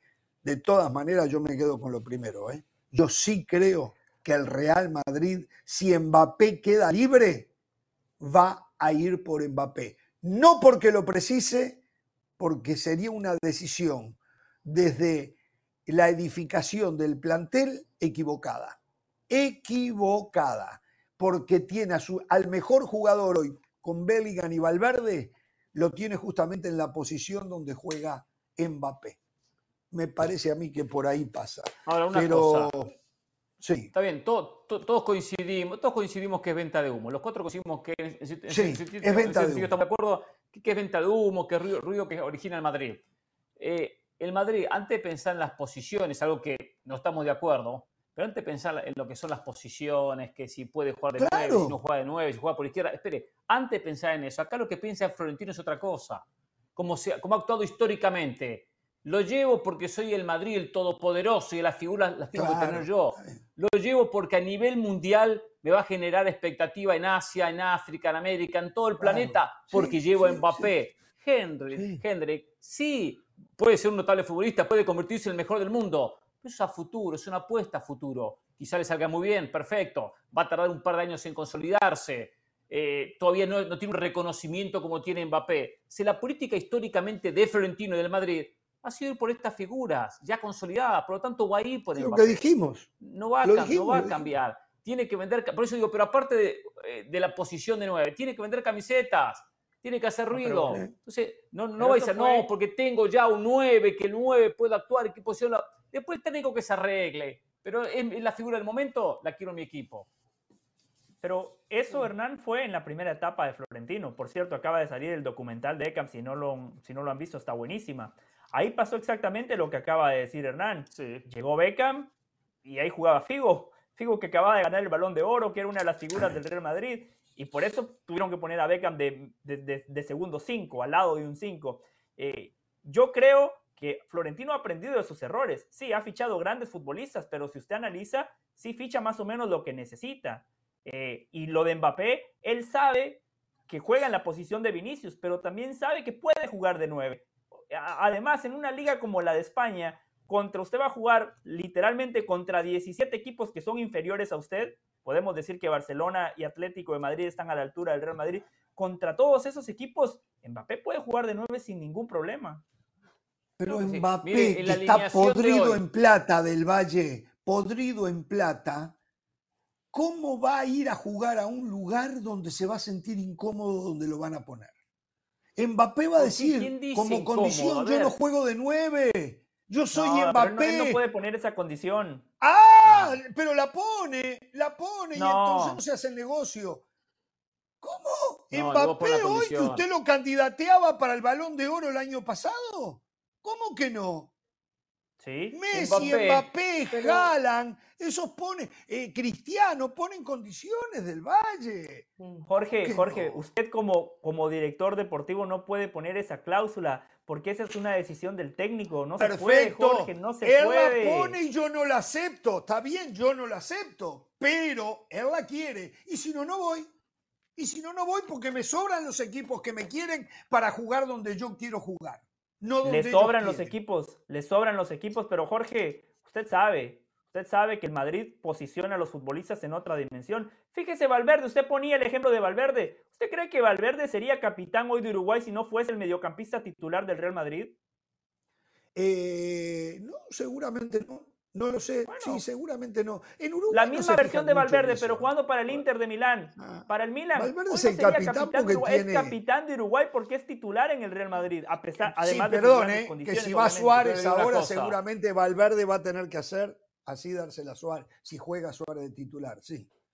Yo le digo una cosa, en la alineación de hoy, con este 4-4-2, donde por fuera jugaba Valverde y jugaba eh, Ibrahim Díaz. Valverde por fuera y Bellingham en el puesto que ocupó gran parte de su carrera en la selección o, en el Dortmund, por fuera. En la línea de la línea de volantes. Y adelante es Vinicius y Mbappé sueltos. Yo, Rodrigo, se los contaba, apareció por izquierda más de una ocasión. perfecto. Pero ¿a quién va a tirar por derecha? Digo, los dos pueden jugar por los dos lados, pero cuando usted para para la foto inicial, va a tener que poner a Vinicius por derecha y, a, y, a, Mbappé por izquierda, los dos del frente. porque es donde quiere jugar Mbappé, él ya lo ha dicho. Los de enfrente van a jugar sueltos, juegan sueltos, que juega por derecha es la línea de los cuatro volantes. Después rotan, se mueven. O Valverde. Pero entonces usted no, compra un 9, juega sin 9, pero no va a ser 9, va a jugar suelto. Yo lo que digo es que también tiene que tomar una decisión el club. si Mbappé quiere hacer Si van a buscar un 9, no es Mbappé. Si van a jugar con dos delanteros rápidos como Rodrigo y Vinicius, saco a Rodrigo y pongo a Mbappé. Pero sin 9, ¿eh?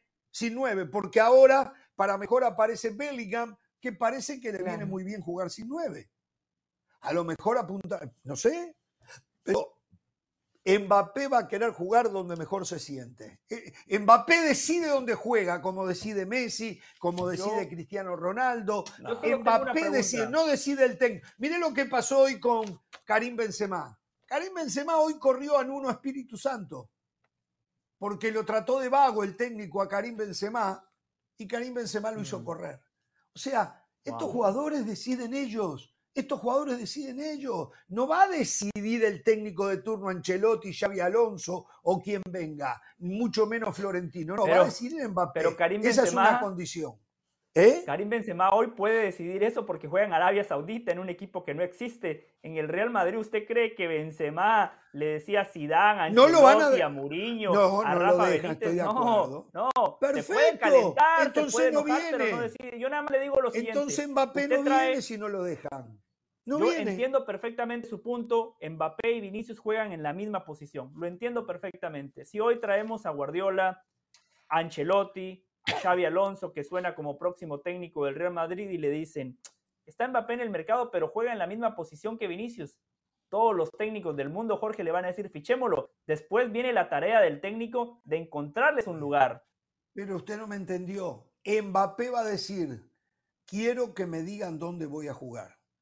Mbappé Mbappé va a decir, Mbappé. ¿Y cómo se lo, dice si el momento de la contratación está Ancelotti y no se sabe si Ancelotti va a seguir? ¿Cómo, le das esa respuesta?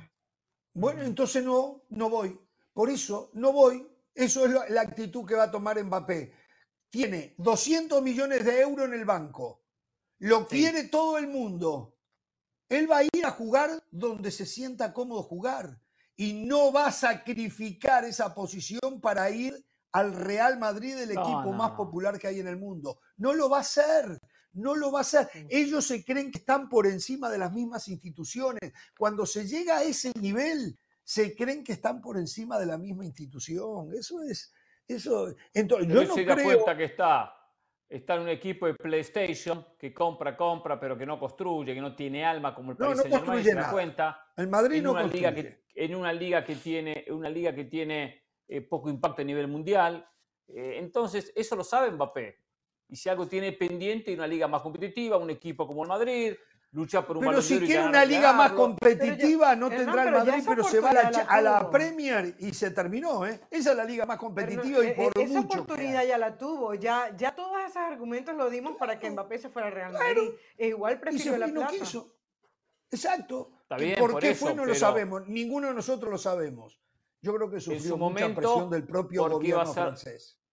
Está en su momento porque le van a dar toda la, todo el poder en el equipo, en su momento compartiendo con Messi y con Neymar lo que parecía un equipazo, pero bueno, no se dio, no ganaron nada, o no ganaron lo importante que era la Champions. Después se fue dando los golpes Mbappé en el correr de los años. Mm.